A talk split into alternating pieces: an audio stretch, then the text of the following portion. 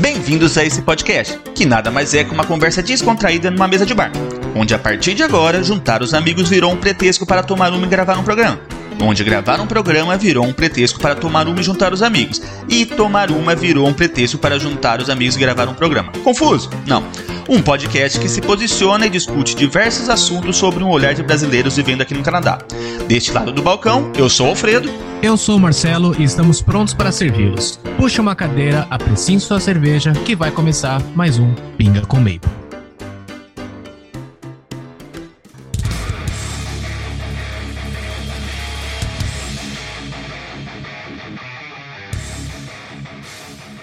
Salve, salve, galerinha! Estamos começando aqui mais um episódio desse podcast que vocês já amam, ou não.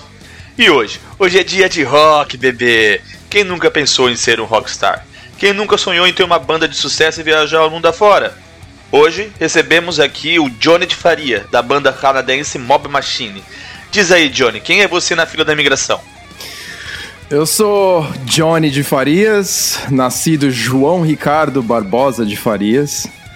É, na fila da imigração, é, eu já passei nessa há quase indo para 12 anos agora. E chegando, né, cheguei aqui, passei por todo esse processo que todos nós passamos. E hoje naturalizado também canadense.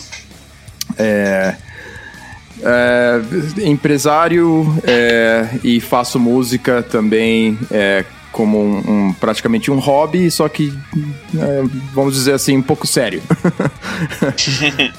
part-time, vamos dizer assim. Você toca nos bares aí em Vancouver? Nos, toco, em, toco em bares, toco em casas de show, toco em teatros. É, recentemente a gente tem gravado bastante, assim, estamos é, só focados em gravações e, né, e, colocar música de qualidade né, pro, pro público. É, mas, num geral, é, tocamos por aqui e queremos expandir, né? Que a gente está querendo ir para os Estados Unidos e tudo mais.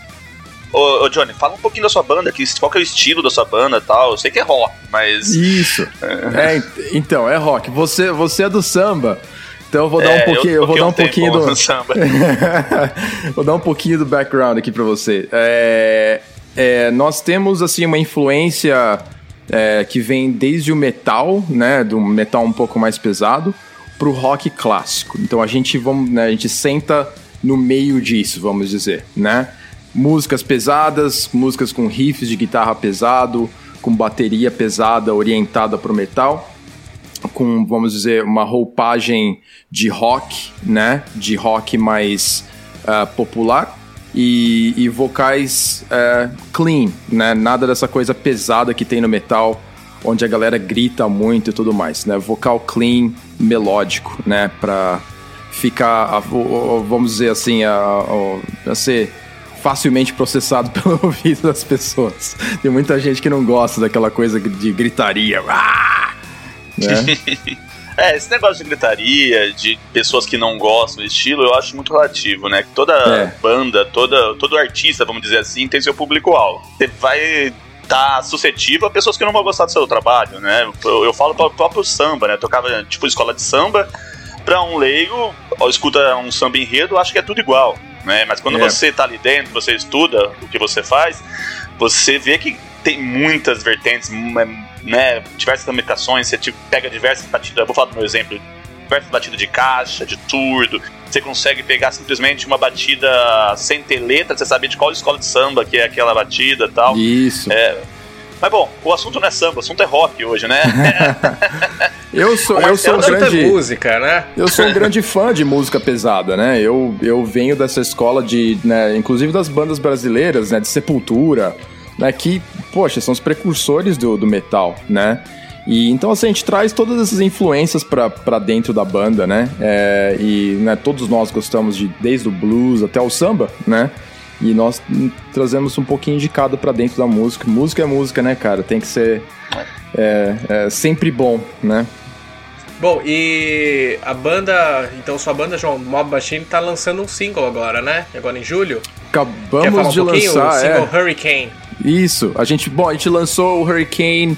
Foi, o Hurricane foi no ano, no ano passado. E a gente ah. colocou recentemente, agora foi o Deadly Wings. Ele acabou de. Acho que tem duas semanas mais ou menos. A gente lançou. A gente é, é, faz parte do mesmo álbum. A gente tá, tá, né? A gente tem gravado já há mais ou menos um ano, um ano e meio, mais ou menos, gravando um álbum de álbum de nove músicas. Como como ele é self-funded, né? A gente tá a gente tá pagando por ele como artista independente a gravação acaba levando mais tempo, né? A gente não tem um contrato com, com nenhuma gravadora, né? É, com ninguém que está injetando dinheiro para poder fazer esse projeto. Então, é, é, a gente está terminando aos pouquinhos e cada vez que a gente termina alguma coisa, a gente libera, né, para compra, para né, para streaming, é, para tudo mais e faz alguma promoçãozinha ao redor disso. Agora, agora tá tudo meio parado, né? Ninguém pode tocar show nenhum. Então, é, então a ideia é só, né, não, só liberar música. Não estão pensando aí na, na, na, live do Mob Machine? Então, é, a gente pensou em fazer algo, né? É, a gente falou, putz, né, vamos, vamos montar alguma coisa, colocar umas câmeras e tal, não sei o quê, mas a, a, acaba que fica ficou muito difícil da gente conseguir montar com equipamento e com, né, com a estrutura que a gente tem dentro do nosso estúdio para a gente poder fazer uma, uma live inteira da banda, né? Então, a gente está fazendo assim mais material de vídeo editado mesmo que a gente leva para casa e edita um pouquinho e publica, né, e se envolvendo com alguns projetinhos, só para manter a coisa um pouco mais ativa, né? É, é, eu acho que a ideia seria mais ou menos também para a gente fazer algumas, alguns acústicos, né? E isso é muito fácil de fazer e colocar em live, né? E eu acho que a gente vai, vai para esse caminho, sim. Legal, cara. E falando um pouquinho sobre a banda, então, Mob Machine, você no caso é vocalista. E quem que é o resto da banda? Então, sou eu vocalista, guitarrista. É, o, o guitarrista solo é, se chama Jacob Gold.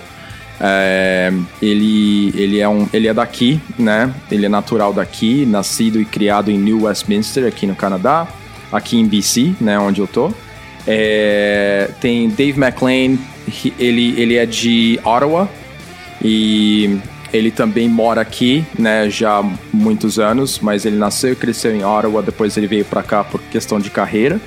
É, e o baixista é o Chris Larson, é, que também é local é, de Langley, né? E então assim nós moramos todos na, todos na região aqui e nos encontramos em Vancouver para para poder fazer música, né? Vancouver é o nosso hub.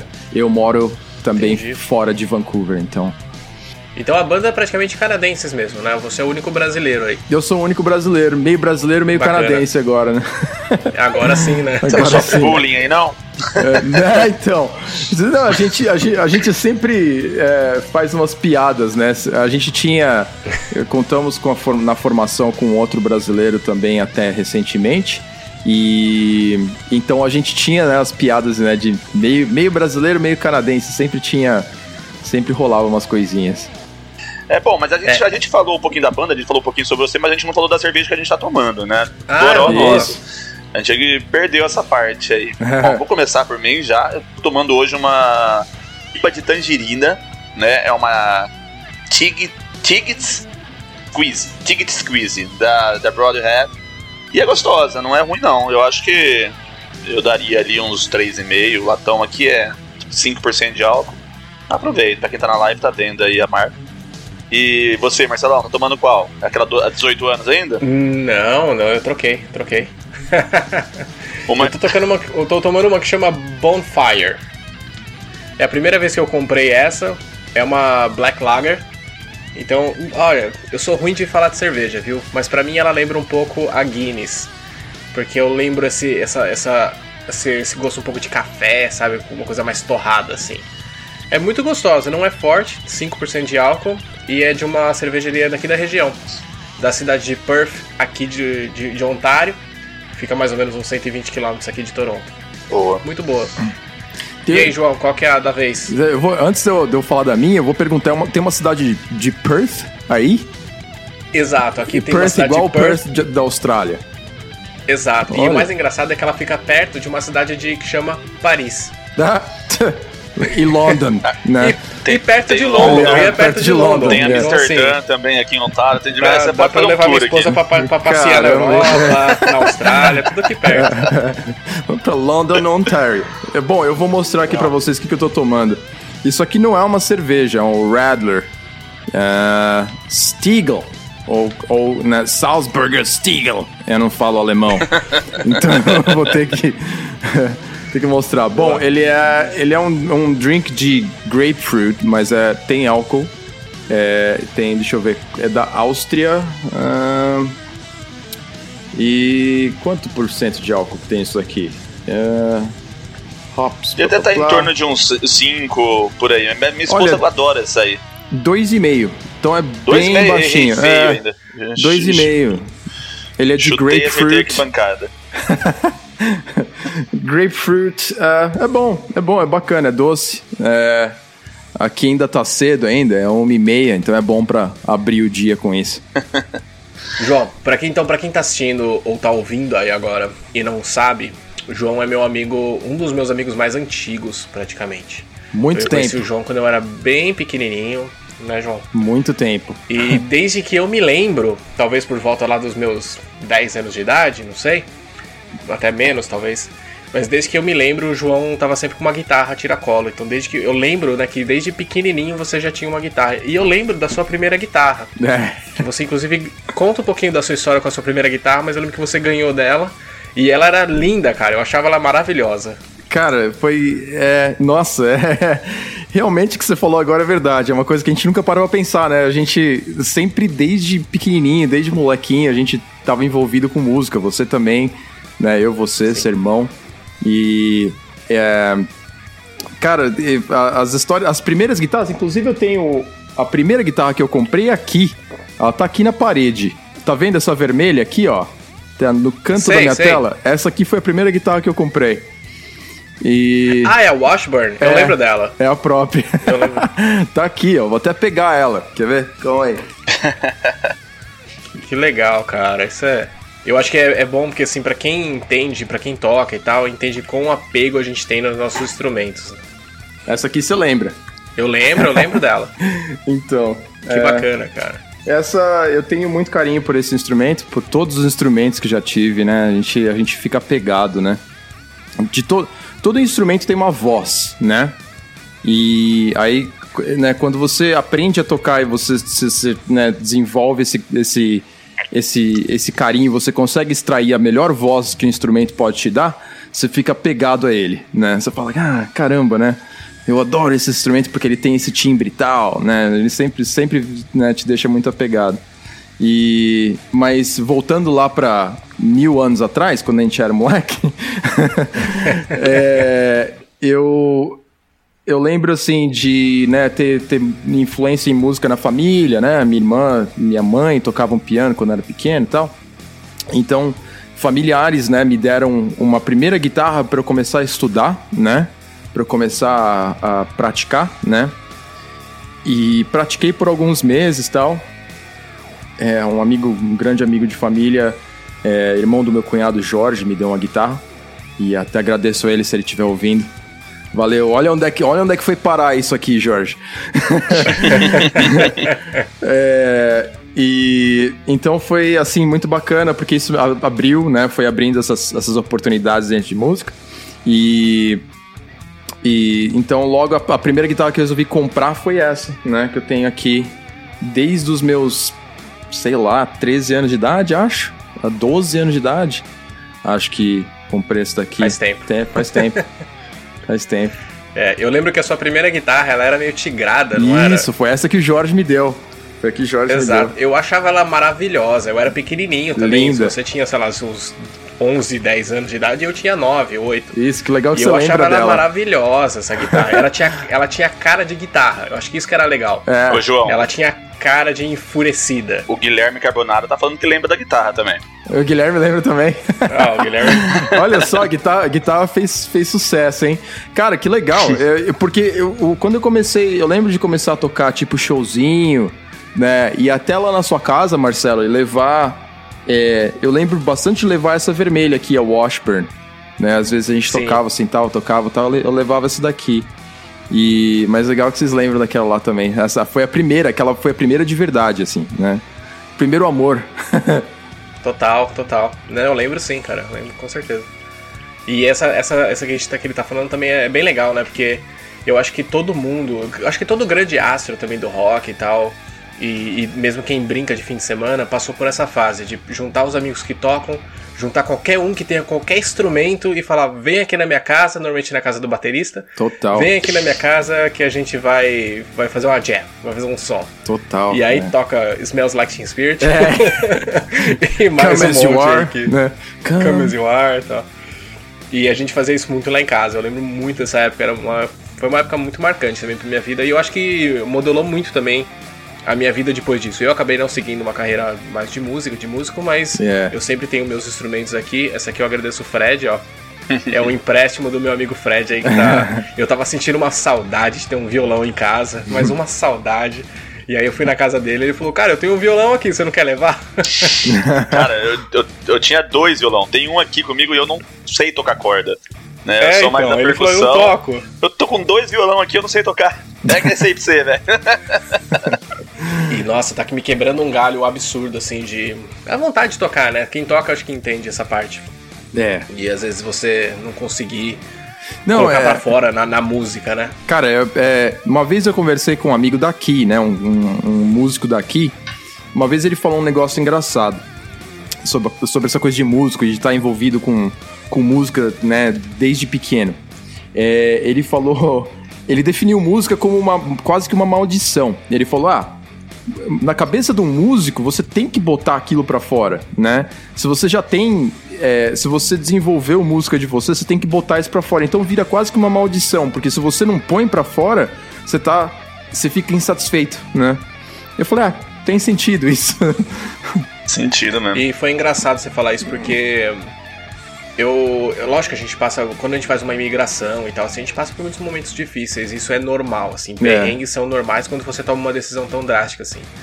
Mas eu lembro que a, a minha, uma das minhas piores fases, assim, da minha vida foi realmente quando eu vim pra cá e eu passava por alguns problemas no trabalho, passava por alguns problemas, assim, de, de se tentar se, se fazer, criar raízes mesmo, sabe?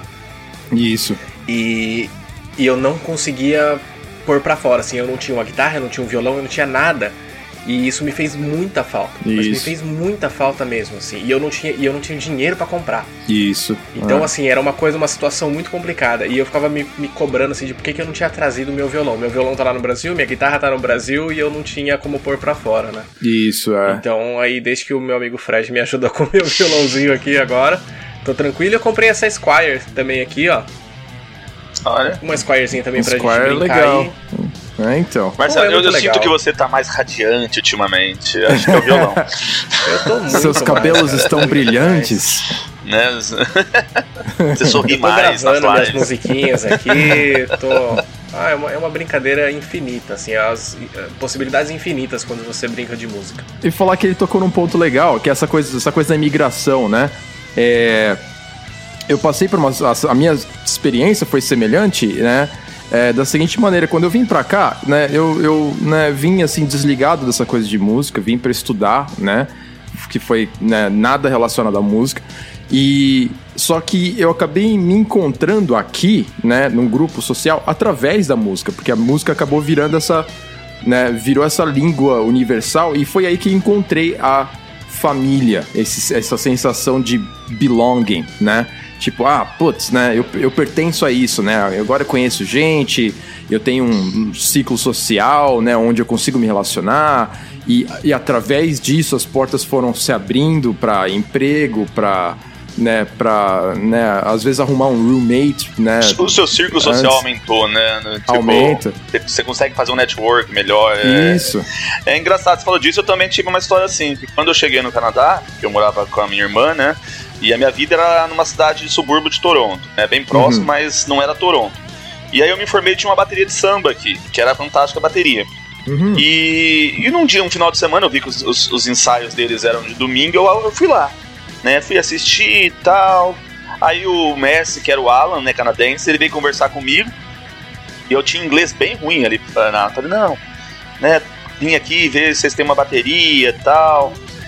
E aí ele é canadense, mas ele morou um tempo no Brasil. Aí ele começou a falar em português comigo. E ele me, me introduziu na, na bateria, né?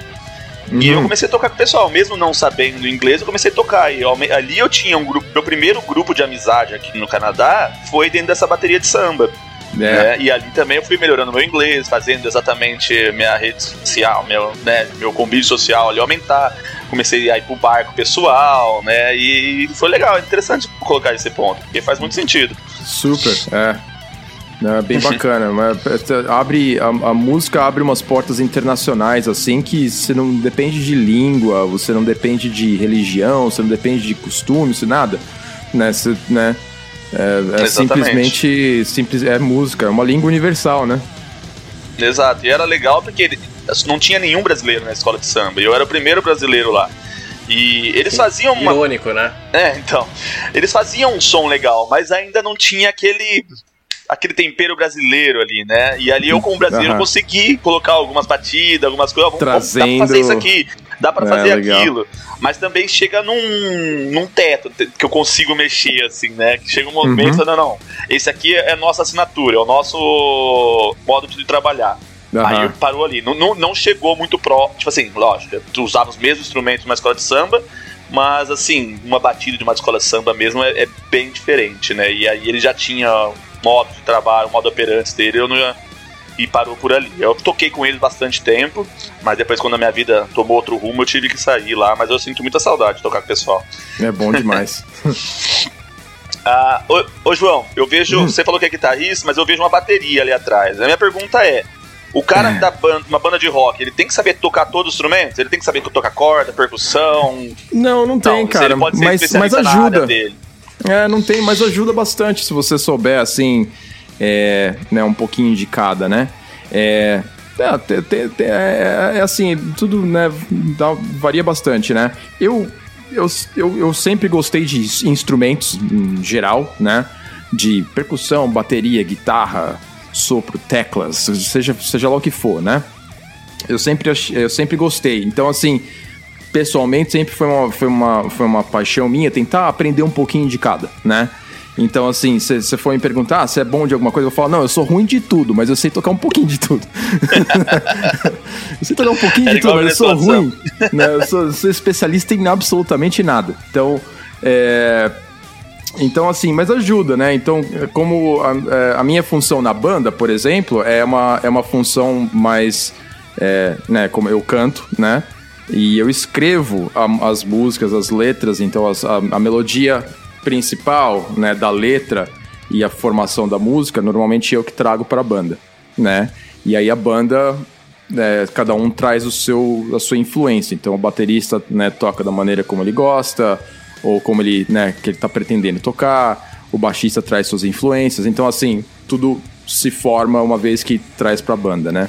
Então acho que é importante é, pelo menos para mim, né, escrevendo essas músicas, eu ter um pouquinho desse conhecimento, né, geral, é, porque me facilita a entender o, né, o que, que dá para eles, eles fazerem nessas, nessas partes, né?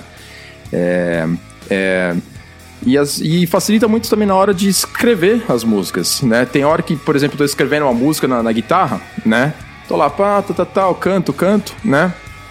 E eu atinge um ponto que eu não estou conseguindo fazer uma transição, não estou conseguindo encontrar acordes ou ritmo, aí eu mudo de instrumento, né? Aí eu falo, putz, deixa eu pensar como é que eu faria isso na, com a cabeça de um baterista, né? E aí você meio que muda de perspectiva e você sai desse writer's block, né? Dessa, desse, desse bloqueio criativo que você está tendo, né? E porque você muda de perspectiva, você começa a ver de uma perspectiva diferente, você consegue dar continuidade no que você está escrevendo, né? Então, eu uso. As ferramentas que eu uso são mais ou menos assim. Ah, legal. Tem uma história interessante, uh, não sei se vocês já ouviram, do Dave Grohl, de ele contando como que ele começou a tocar guitarra. Uhum. E eu achei super interessante, porque como ele era sempre foi um baterista, né? Isso. A influência dele para tocar guitarra ainda era a bateria. Isso. Então ele falava que ele escrevia as músicas dele e ele tocava a guitarra dele com as três primeiras cordas mais graves sendo o bumbo e o surdo Isso. da bateria e os três as três últimas cordas mais agudas, mais como sendo os pratos e a, a, caixa e tal. Então é muito legal que você ouve uma música do Foo Fighters, principalmente umas mais antigas, e você consegue perceber isso, que ele praticamente estava tocando bateria na guitarra. Exato. E isso é muito legal, assim, porque ele trouxe uma sonoridade completamente diferente para um instrumento. Total. E uma influência da bateria. Total. É exatamente isso. Você né, você é, é, fazendo essa transição de um instrumento para outro, por mais que você não saiba tocar, né, você vai acabar trazendo as influências do instrumento que você sabe, né? E aí na é hora que você, verdade isso. Né, você vem para o outro instrumento, você vem com esse approach, é, né, é bem fresh, né? Porque você, né, você, você traz o que você sabe, né? Se você é bom de piano, você vai tentar visualizar o piano no, no, no, né, no braço da guitarra, né? Fala, bom, onde é que estão minhas notas aqui, né? E então é. É, é quando. Eu, eu, sempre toquei surdo, né? Surdo de primeira, surdo de segundo, surdo terceiro na, na, escola de samba. E aí quando eu comecei a pegar a cuíca pra tocar, ela tem que tocar no contratempo, né? E ali eu começava a acompanhar o surdo de terceira na cuíca, que era, era o contratempo. Era dum dum dum tic dum tic dum tic dum dum dum dum dum dum. E eu tentava fazer isso na cuíca. Só que a cuíca é um pouco diferente, né? Você tem que. É tem que puxar, soltar o cambita, né? Enfim, eu não, não sou especialista em cuíca também, né? Mas eu tentava fazer a mesma batida da Sur terceiro na cuíca. E o pessoal era diferente, era inusitado, porque o pessoal não fazia muito bem assim, né? E assim, ao tempo eu fui pegando o modo que eles faziam, né? Que eu fui aprendendo. Uhum. Só pra tirar um som, eu pegava a referência dos surdos. É engraçado. É, é, mas é o que legal. você falou. Não, mas eu acho que, mas eu acho que faz sentido mesmo. E, e lógico que muita coisa você não vai usar, porque às vezes vai soar meio errado, mas às vezes algumas coisinhas, alguns detalhes dão todo aquele brilho novo, né? Total. Pra sonoridade que você tá tirando. É. Com certeza. E João, hum. é, você falou aqui de que você escreve as músicas, né? Isso. Da sua banda e tal, e obviamente junto com outro pessoal vocês montam a música. Mas eu ia te perguntar isso antes, então eu vou juntar tudo numa pergunta só. Aham. A, a língua para você, ela chegou a ser algum empecilho em algum momento nessa banda? Por exemplo, no, no, deixa eu só explicar um pouco melhor, mas assim, não necessariamente no fato de cantar a música, mas às vezes você tá num show, você falar com o público, ou quando você vai escrever uma letra, você às vezes não saber como é a melhor forma de falar, às vezes, aquilo que você tá querendo dizer e tal. Sim, sim, não, sem, sem dúvida. É, é, apesar, né, de... É engraçado, porque a gente, a gente fala assim, né, a respeito do inglês e do português, é, você pode até aprender a falar inglês, né? Você nasceu no Brasil, cresceu no Brasil, de repente você mudou para cá, você pode até falar inglês perfeito, mas a sua, o seu cérebro sempre foi originalmente, né, wired, né, para falar português, né? Então, assim, o inglês pode ser perfeito, por mais perfeito que seja, né, ainda é, não é exatamente como um nativo, né? Alguém que foi a primeira língua dele, que ele aprendeu desde criança, né, e, e saiu falando.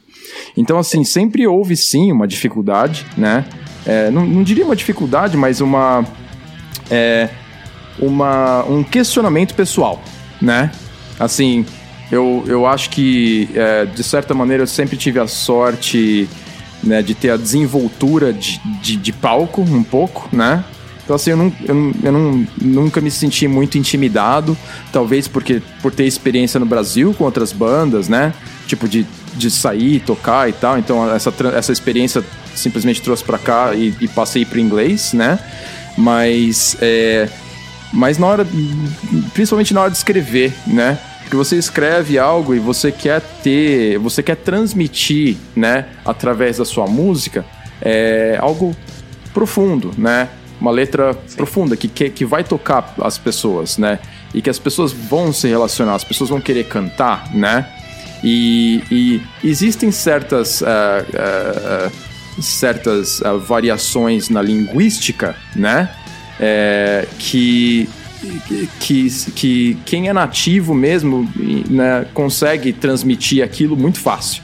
Né? É, as expressões, quem... né? As expressões Isso. que utiliza no inglês talvez não sejam as mesmas expressões que a gente utiliza no português, talvez seja essa parte a, a complicada na hora de escrever uma música, né? Isso. E na hora de você, de você é, talvez pintar um cenário é, metafórico, né? Porque música é cheia de metáforas, né? E de, e de né, você você faz essas associações, na hora de você pintar, descrever essas coisas, né, em letra, é, é, é, difícil, é difícil se você não tem um conhecimento profundo naquilo que você está fazendo. Muitas vezes a letra pode sair bem, assim, né, as pessoas não vão se relacionar com aquilo, né? Então, é, é, é, é, é engraçado porque assim, eu fiz a pergunta, não que eu já sabia a resposta, mas eu fiz a pergunta porque eu ouço as músicas da sua banda tal, e, e realmente parece, assim, não dá para dizer que não foi um nativo que escreveu, entendeu? É uma uhum. letra em inglês, ponto final. E eu mesmo já escrevi algumas músicas em inglês que é claramente, você consegue ver claramente que, tipo, parece que foi tipo de uma aula de inglês, entendeu? Que saiu de uma aula de inglês do, do CCAA, sei lá, entendeu? É. Que assim, é muito simples, é muito rasa, é muito sem referências, é muito. Então, por isso até eu te pergunto, sabe? Porque eu sei o quanto é difícil, assim, eu imagino o quanto é difícil, e principalmente crescer sem as mesmas referências, né? Isso. Porque pra gente, quando você vai fazer uma metáfora de uma música em português, você tem todas as referências. Isso. Nós três aqui crescemos nos anos 90 no Brasil, a gente tinha toda aquela informação e os seus amigos de banda estavam crescendo com uma outra infância. Isso, exatamente. Eles têm outras, completamente outras referências e tal. Então é bem legal saber que, primeiro, eles são bem abertos, né, para ter uma pessoa realmente com novas referências, com novas influências vindo de outro país, com outra língua até, como líder da banda, que isso eu acho muito bacana. Isso. E, e eu te parabenizo realmente pela, ah, pela cara, pela coragem, sabe, de realmente aceitar isso também eh, como desenvoltura e lidar muito bem com essa situação, que eu com certeza sei que não é fácil, sabe? Obrigado, cara. É, não, é, é, é desafiador. Né? Assim, foi no, principalmente no começo, né? Foi mais desafiador. Você precisa um pouquinho dessa, exatamente como você falou, a desenvoltura, né? A, a confiança de que você está fazendo corretamente.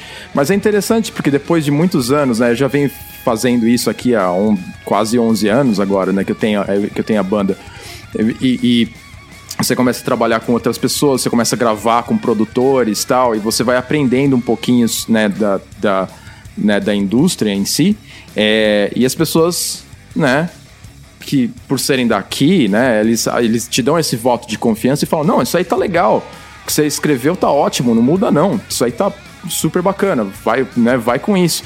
Que legal. Então você vai, né, você vai criando um pouquinho de confiança, né? Você fala, pô, não, legal, né? eu acho que eu tô fazendo alguma coisa certa aqui, né? Continua puxando, né? Sim, sim. Então é, é, é bem bacana, bem bacana. E você comentou então das suas bandas no Brasil, que você falou assim, pô, eu já trouxe uma carga, já tinha banda no Brasil e tal. Eu queria que você falasse um pouquinho, João, qual que é a diferença entre você ter uma banda no Brasil e você ter uma banda no Canadá? Ah, bastante. é bem diferente, cara. É. Um, assim, eu, eu, eu tenho muitas é. coisas boas para dizer a respeito do Brasil. A, pra, a questão... É, eu vou acrescentar uma, uma pergunta nessa do Marcelo pegando o uhum. embalo. Como que é começar uma banda no Brasil, como que é começar uma banda aqui no Canadá, né? Tipo, esse, esse início, eu acho que é legal tomar essas bandas de garagem, né? Como começa. Uhum. Ó, então, vamos lá. Eu, eu, o, o Canadá tem uma estrutura que dá, dá um suporte bem grande ao músico né? Então, aqui, eu não sei mais como é que tá no Brasil agora, porque já, né, já, já tive fora de lá há muito tempo, mas acredito que devam, devam ter sistemas semelhantes aos, aos daqui agora. É, mas pelo menos eu, quando, enquanto né, tava crescendo no Brasil, a gente ensaiava, tocava assim na casa das pessoas, né? Eu ia na casa do Marcelo, né? Tia lá tocava, inferni sim, sim. infernizava os pais do Marcelo lá, batendo, batendo a bateria. Parte, né? é, então, né, a gente, a gente fazia isso, né? Tocava em casa tal. É, outra coisa, né? Aqui, aqui tem salas de ensaio normalmente que você vai, você aluga, tem equipamento bom que muitas vezes a gente não tem acesso no Brasil, né? É, porque as, as, né, as fábricas, as marcas são todas daqui ou dos Estados Unidos, né? É, e o preço é acessível aos instrumentos, né? É, é, é, eu vou chegar nesse ponto ainda também. É, o preço é acessível. Então, assim, música é muito mais acessível aqui para o, o cidadão average, né? Para o average civilian, né? Do que é no Brasil, né? Brasil, os instrumentos, tudo custa muito caro, muito proibitivo, não tem espaço, não tem, não tem apoio do, do governo pra, com relação a isso. Aqui nós temos, né? Aqui existem programas, né? No Canadá existem programas do governo que você pode aplicar para é, fundos, né? É, para ganhar dinheiro para você poder fazer o seu projeto, tocar o seu projeto adiante. Você pode aplicar para fundos de gravação, para fundos de, de tour, né? Isso tudo é disponibilizado pelo governo canadense. Fácil de conseguir? Não, não é exatamente fácil. Porém, é, né, são caminhos que existem que, que, que são muito mais acessíveis do que os que existem no Brasil. Então, aqui, sem dúvida, é muito mais fácil para você montar algo e tocar a coisa adiante. É bem, é bem legal um ponto também que você tocou que eu falei que eu ia voltar, eu vou voltar já então. Porque realmente eu acho que é uma das maiores diferenças, pelo menos que eu vi também, foi a acessibilidade, né? o acesso que você tem a alguns instrumentos. Uhum. Então no Brasil é, é, eu, lembro, eu lembro da dificuldade que era, assim, mas de você às vezes comprar uma guitarra, por mais simples que fosse, de você comprar um microfone legal, de você comprar um amplificador, então, era um absurdo. Demais, é. Então, e eu vejo que aqui é, é. Outra coisa até, eu lembro de filmes. Tem um filme que me marcou, eu era pequeno quando eu assisti, que era 10 coisas que eu odeio em você. É. Que eu lembro que tinha um, um momento do, do filme ali, tinha um momento que um cara tava. Tava chavecando a menininha lá, vou ser bem breve, tá? Mas ele tava chavecando a menininha e o, o, outro tinha dado uns 200 dólares para ele lá, para ele fazer um, sei lá o que com a menina lá. E aí uma menina tava sentada numa loja de música tocando uma, uma, uma guitarra, acho que era uma Squire, alguma coisa assim, da Fender. E o cara pegou e falou assim: Ah, você gostou? É sua. Aí ela falou assim: Pô, como assim e tal? Ele falou assim: Não, sobrou um pouco do dinheiro que o cara me deu. E eu lembrava que assim, meu, o cara tinha dado para ele tipo 200 dólares. Como que sobrou um pouco e ele comprou uma guitarra? yeah. Tipo, no Brasil era tipo 800 reais essa guitarra na época, Isso. por baixo, sabe? É. Então assim, é, era. E, e, é real, é real pra caramba. Assim, essa guitarra que vocês estão vendo aqui, ó, eu paguei 100 dólares. É. É uma Squire da Fender também, eu paguei 100 dólares. Eu, de curiosidade, eu fui entrar aqui agora no, no site da Made in Brasil. Não quero falar o nome da loja, mas imagino que o preço seja muito parecido. Mas eu fui ver o, o, o, preço dela e ela tá dois mil reais. É muito, é muito absurdo, cara. Ah. É uma guitarra aqui, o João não vai me deixar mentir, é uma entrada, é uma guitarra de entrada. Tipo, é. pra quem tá aprendendo a tocar guitarra, para o cara, o pai dar pro filho fazer a aula. Exato, é. Não é nem é. é, mal uma guitarra de banda mesmo. Aqui entendeu? no Canadá, com algumas horas de trabalho, você consegue comprar isso. No Brasil, você precisa de dois meses de salário, né? Mais ou menos. Exato. Exato. Mas com menos de um dia de trabalho, eu compro uma guitarra dessa aqui. É muito, é muito acessível e, e, e, por sua vez, o mercado de instrumentos usados, que ainda, é por, ainda por cima é mais barato, porque é usado, né? Também é alto, né? Você encontra muito instrumento Sim. usado bom, em boa condição, que você paga né, miséria, né? Até porque como o acesso de um novo é fácil, a pessoa que ela vai trocar, ela é fácil para ela trocar também. Então assim, pra, às vezes para uma pessoa, vou dar um exemplo também bem bem tosco aqui só para exemplificar, mas às vezes a pessoa compra uma Fender mexicana que custa lá, sei lá, uns 500 dólares, mas aí depois de um tempo ela vai querer comprar uma Fender americana, porque a sonoridade é melhor e papapá, ela ganhou dinheiro, sei lá. Isso. E custa lá, sei lá, uns mil dólares. Então ela vai vender a Fender mexicana dela. É. Dele. Entendeu? E aí, pra mim, uma Fender mexicana é ótima, perto de uma Squire que eu tenho hoje e tal. Então, assim, o mercado ele fica realmente girando bastante com coisas boas, é. porque as pessoas conseguem evoluir os instrumentos delas, conseguem comprar coisas Isso. melhores aqui. Entendeu? Isso, você traz a qualidade. Você com a mesma guitarra pra sempre. Você traz a qualidade pra música, né? Porque, é, é, é, querendo assim, por bem ou por mal, você tem, né, com instrumentos bons, você consegue tirar eles te inspiram, né? Então você, você, você vai trazendo mais qualidade. E, tem, e também tem os estúdios, né? Outras, outras coisas ao redor da indústria da música que facilitam muito aqui, né?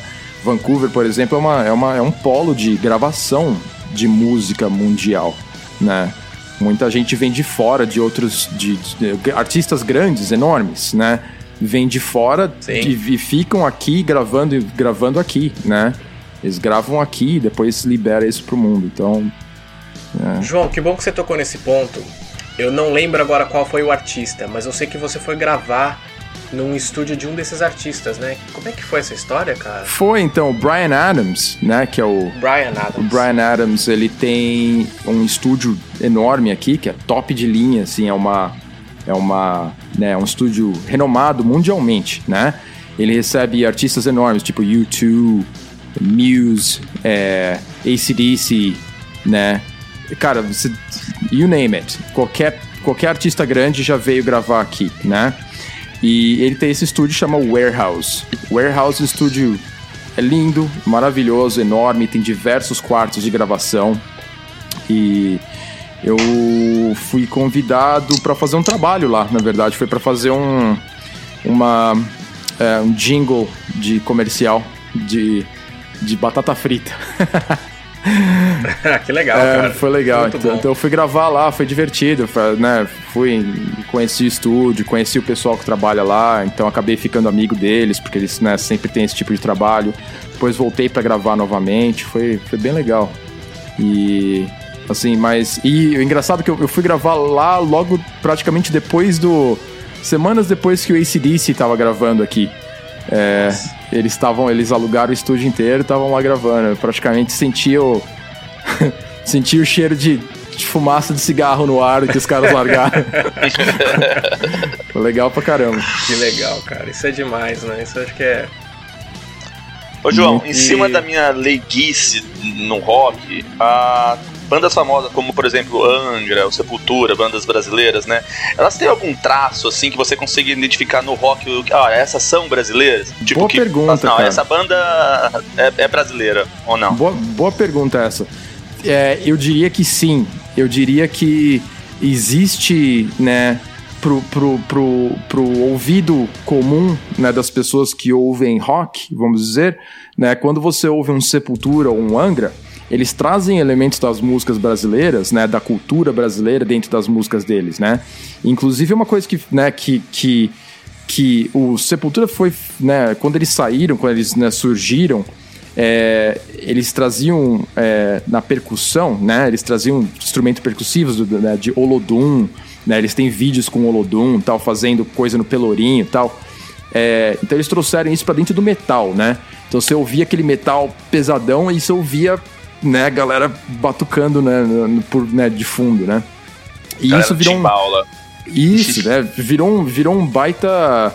É, virou um baita negócio na indústria, né? Porque não tinha banda nenhuma fazendo isso, né?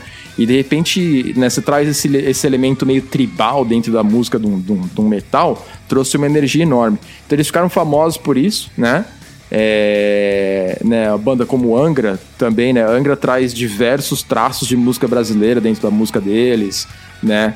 É, e até, até pela técnica, né? Do, do, da, da, né, do, do, jazz, né? Os caras são super técnicos, então assim traz toda essa técnica do jazz brasileiro, a bossa nova brasileira, ela também entra dentro da, né, do, do tipo de música que os caras fazem e né, come across, né? Quando você ouve, você fala, ah, isso é diferente, né? Isso não é...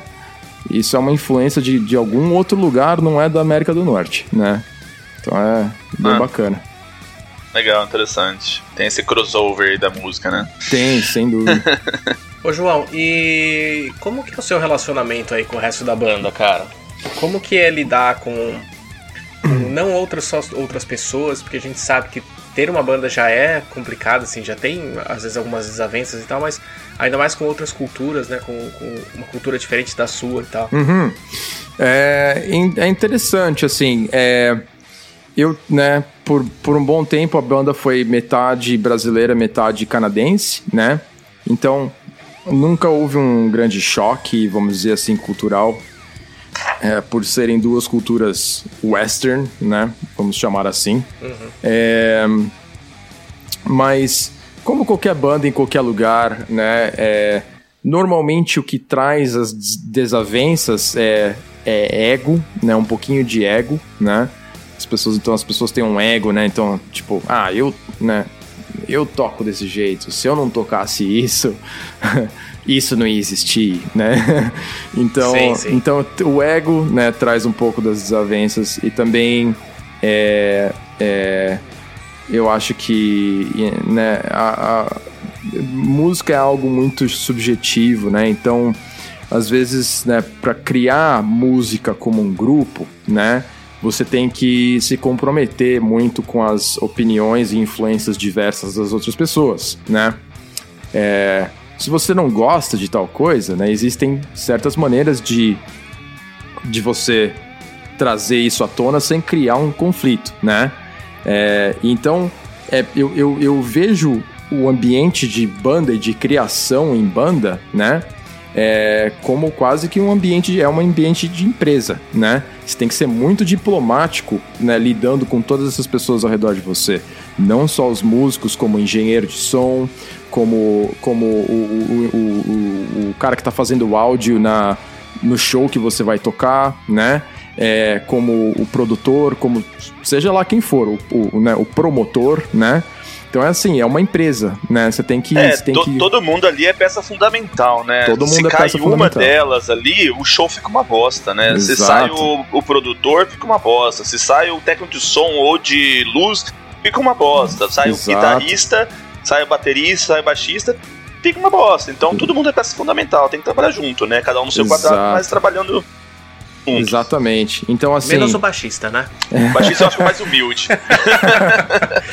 Brincadeira, gente. Eu fui baixista durante muitos anos na minha banda. Por isso que a gente faz piada de baixista, né? Faz, mas é o mais injustiçado também, vai. é mais injustiçado. Então, é, é, né, eu acho que é, é engraçado. Essa, a questão do ego, ela, ela, ela surge bastante. Você vê muita, muita banda brigando e se separando sempre por, por uma questão de ego. Né? Ah, porque eu, eu criei isso ou eu criei aquilo. Né? Então, é, é, quando você. Eu acho que se você desenvolve uma irmandade entre os músicos, assim, né? Entre as. Entre as né? Esse senso de irmandade com os seus músicos, você reduz bastante disso, né? Porque você passa a respeitar eles de uma maneira diferente, que não é diferente, que não é só não é só business, né? Então, eu acho que tem, né, é muito é muito importante ter esse tipo de respeito por quem quem tá ao redor de você ali. Essa relação facilita quando você conhece desde criança, né? Os seus parceiros. Quanto mais tempo, eu, uma coisa que assim, né, não só com a banda, mas com, com música, eu acho que eu aprendi, é quanto mais tempo você toca com alguém, melhor você aprende sobre, sobre o estilo da pessoa de tocar, né? Sobre, né?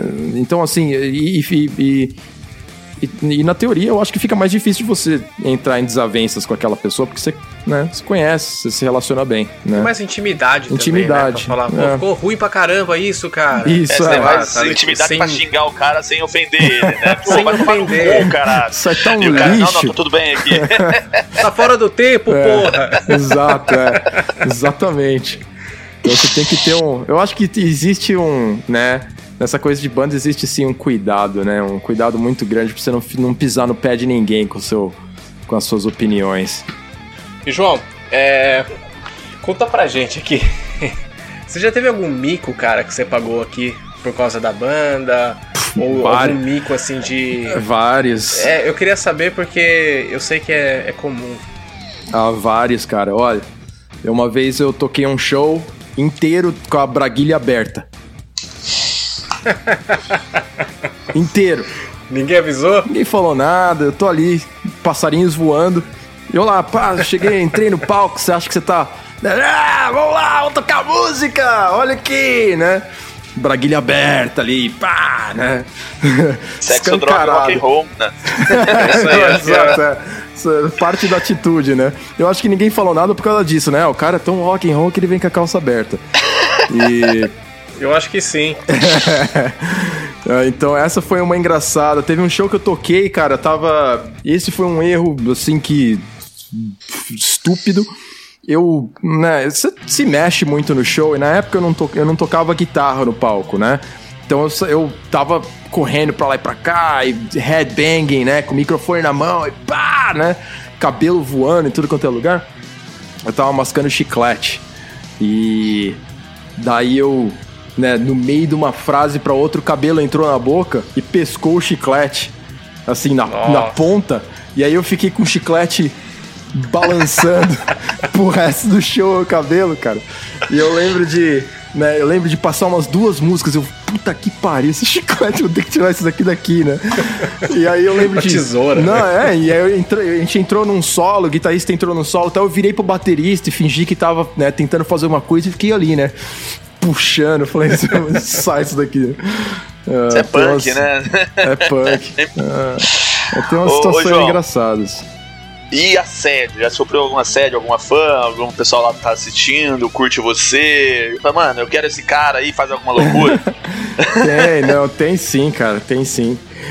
Né, assédio sempre pode ser interpretado, né, de diversas maneiras, mas eu, eu, eu, eu acho que passei sim por algumas situações bem comprometedoras, assim, que eu falo, isso aqui é desconfortável, eu não, não queria estar nisso. é, assim, cheio, cheio de mãos. Você falou, oh, oh, oh, oh, né? Porra, meu. Pega leve, né? Entendi. Acho que, acho que entendi. É. é acho que não precisa. A gente tá bom, entendedor, meia palavra básica, né? É. Exatamente. Eu quero que você fale um pouquinho, cara, duas coisas. A primeira é o melhor show que você já foi na sua vida, que você considera se foi o melhor show de alguma banda que você gosta que você já foi, e qual que é o melhor show que você já tocou. Pô, legal, cara. Ó, essa é pergunta difícil, viu? As duas. é. Bem difícil, cara. É difícil dizer. Eu. eu é, putz, eu fui em alguns shows, cara, que. Pode citar alguns, não tem problema. É, então eu tenho, eu tenho alguns assim no, né, na minha memória assim, logo de imediato assim que foram muito especiais, assim, foram negócios, ah, putz, né, esperei tantos anos para poder ver isso, né?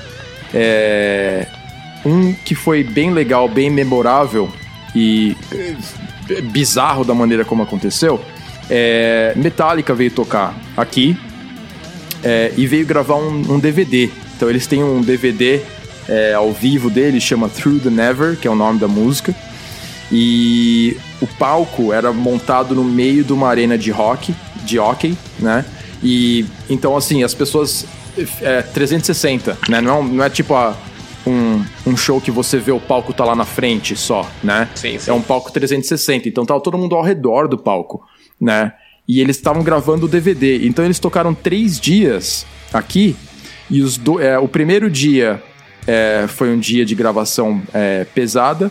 E os outros dois dias eles só queriam encher o estádio, né? O, o ginásio, né? De gente. Então eles estavam vendendo ingressos a 5 dólares, né?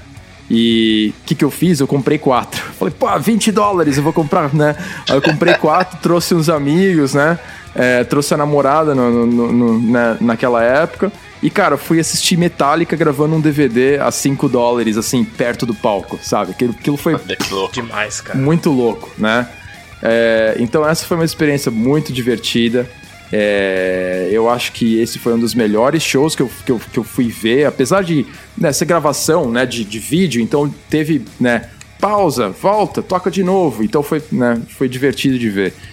É, e o melhor show que eu toquei, cara, é engraçado porque a gente, a gente tem, tem né, começa a pensar nos maiores shows, né? Quando você, você fala, putz. Sim, e não necessariamente. E não necessariamente né? os melhores, né? É, então, assim, a, a, cabeça costuma ir para os maiores shows de teatros e, e né, palcos grandes, mas teve um show que eu toquei, que na minha opinião foi o melhor show que a gente tocou, é, que foi num local pequeno, foi num bar pequeno, né?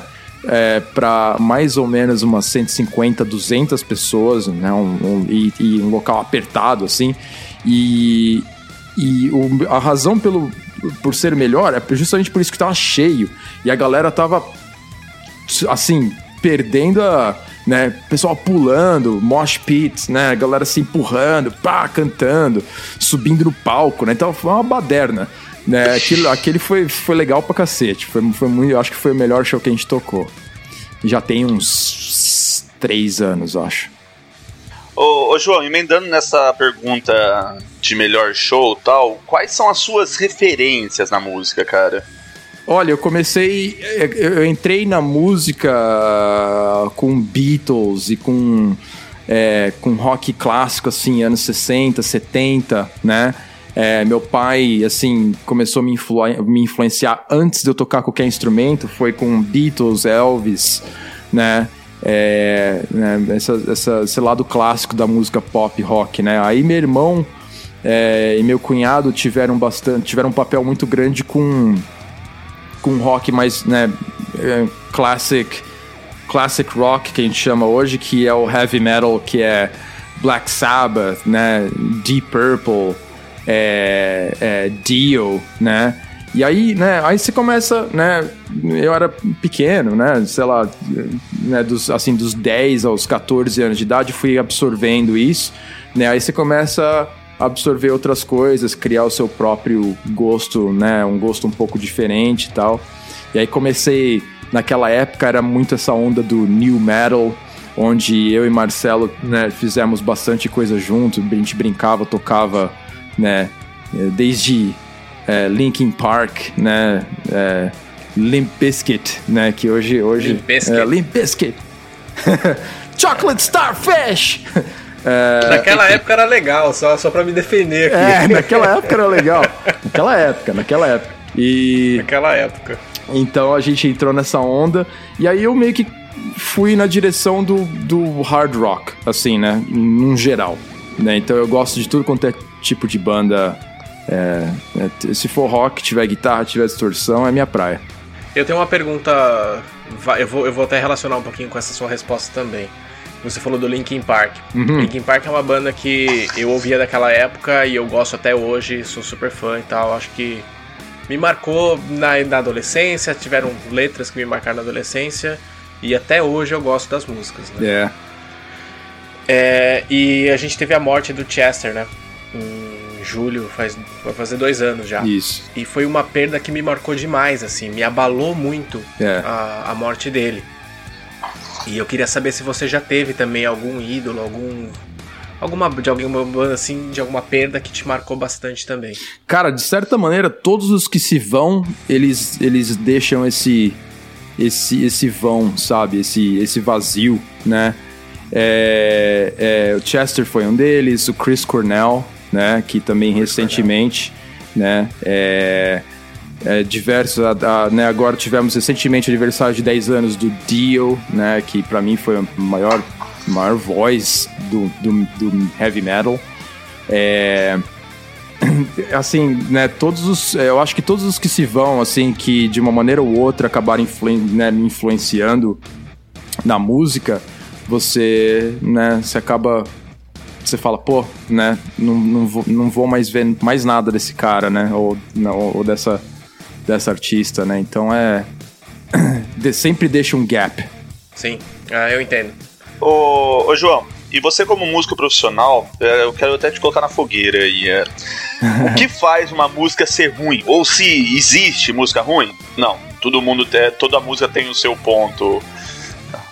Olha, é, se você for é, numa opinião pessoal, existe música ruim. eu diria assim, tem música ruim pra caramba, mas é, é às vezes é, é, música é subjetivo, né? Você não o que o que é bom para uma pessoa às vezes é ruim para outra e essa, como a gente falou agora mais cedo na conversa, é, né? Sempre tem um público, né? Sempre vai haver um público para certo gênero determinado, né?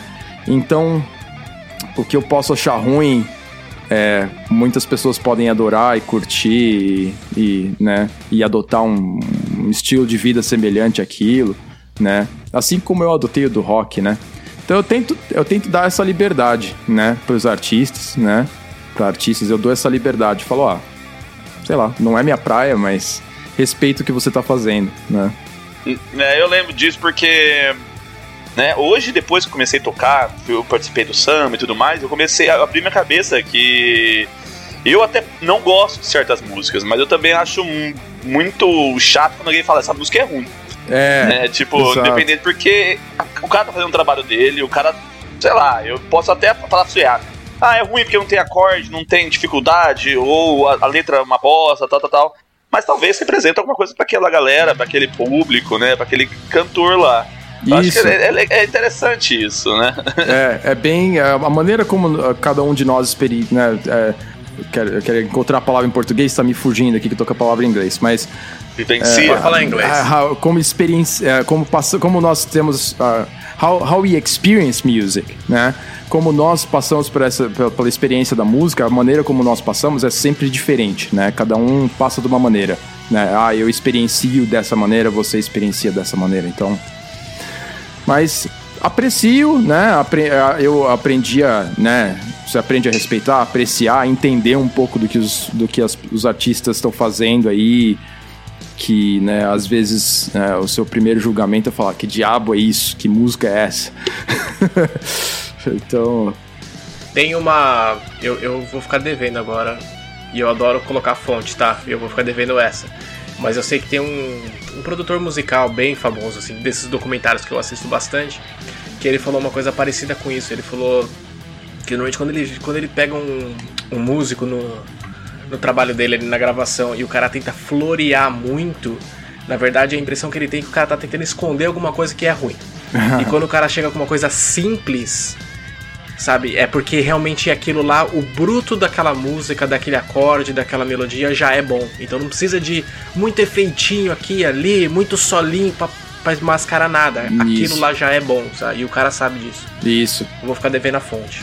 É, é uma coisa conhecida em produção musical, né? Eu acho que é, normalmente na, na parte do rock, né? Do rock popular, é, você costuma se dizer assim, até entre os músicos, né?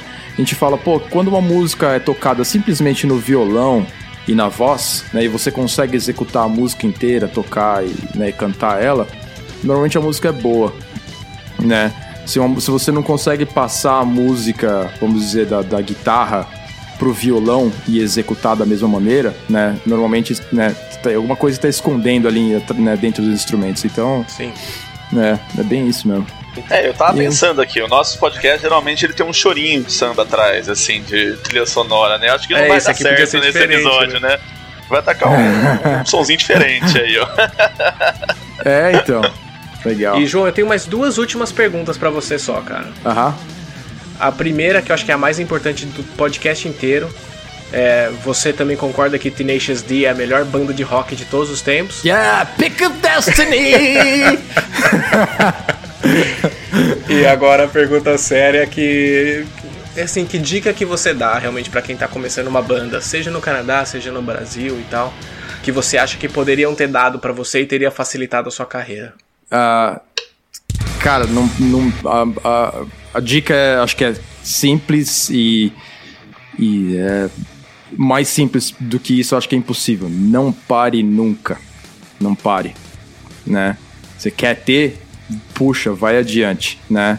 Não deixa nada te parar, né? Vai conquistar que você consegue, você chega lá. Você precisa do instrumento, você vai conseguir seu instrumento. Você precisa de mais músicos, você vai conseguir. Não pare, procure. Da hora. E eu acho que ainda eu vou, eu vou complementar só porque eu gosto de falar, tá, gente?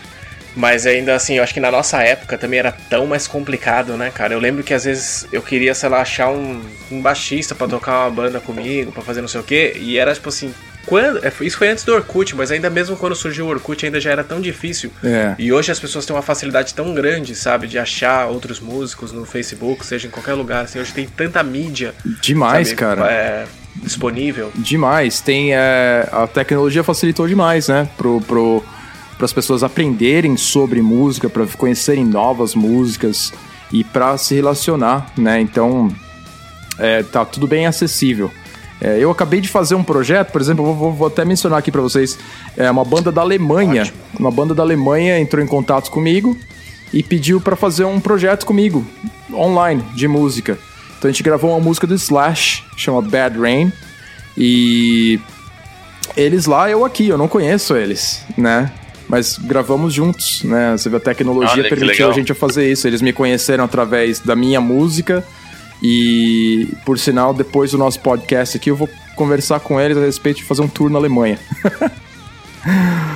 Que demais, Olha cara. É, eu loucura. acabei de colocar aqui o link desse, desse vídeo que você comentou, João. Legal. Uh, da música do Slash com o Miles Kennedy. Legal. Aqui nos comentários do, do live. E e eu vou colocar depois também no, no título, tá? Show de bola. Pra quem quiser conferir aí. Legal. Bom, e agora a gente chama aquele quadro que a gente indica lugares aqui para visitar no Canadá, né? E lembrando, depois que passar a quarentena, né? Porque agora a gente ainda tá enclausurados aí. Vamos lá. Ah, Marcelão, você, quer, você tem alguma indicação já para hoje? Não tem, né? Não tem. tá pensando ali, eu tava com o dedo na boca. Eu achei que você ia perguntar pro João primeiro, cara. Vai, vai pensando aí. João, você tem alguma indicação de local, cara? Cara, eu tenho, eu tenho sim. É, eu, eu, eu sei que eu, sei, eu sou suspeito para falar, mas eu sou apaixonado pela cidade de Vancouver. Quem, é, quem tiver a chance de vir visitar, venha. e e faça todo, a, faça todo o trajeto da orla de Vancouver, que é a minha, a minha parte favorita. Essa é na beira do mar, né? E fazendo uma caminhada de quilômetros e quilômetros na calçada na beira do mar. É a coisa mais. Uma das melhores experiências que, que você pode ter quando você estiver aqui em BC. Top. Eu no ano passado eu fui para Vancouver, né? Eu fui dirigindo de Toronto até Vancouver. A gente alugou um motorhome e foi. É, e aí foi meu primeiro contato com o Pacífico. Parece uma coisa boba, cara, mas a primeira vez, e eu sou geógrafo, né? E para mim foi uma grande coisa quando eu vi as montanhas pela primeira vez e quando eu vi o Pacífico, cara. E foi Legal, né? aí, né? E foi em Vancouver que eu fui naquele parque em Vancouver, aquele parque grande. Stan Stanley Park, é. Stanley Park, e aí a gente foi ali pra, pra praia, foi andar um pouquinho ali e tal. E foi bem bacana conhecer o Pacífico. é, legal demais. Foi a primeira vez que eu vi também. Falei, ah, caramba, tô do outro lado. bem da hora. Bom, vou deixar o Marcelo pensando mais um pouco ali. Não, é isso aí, eu já tenho a minha também. Já pensou? Tá bom, Opa. manda aí.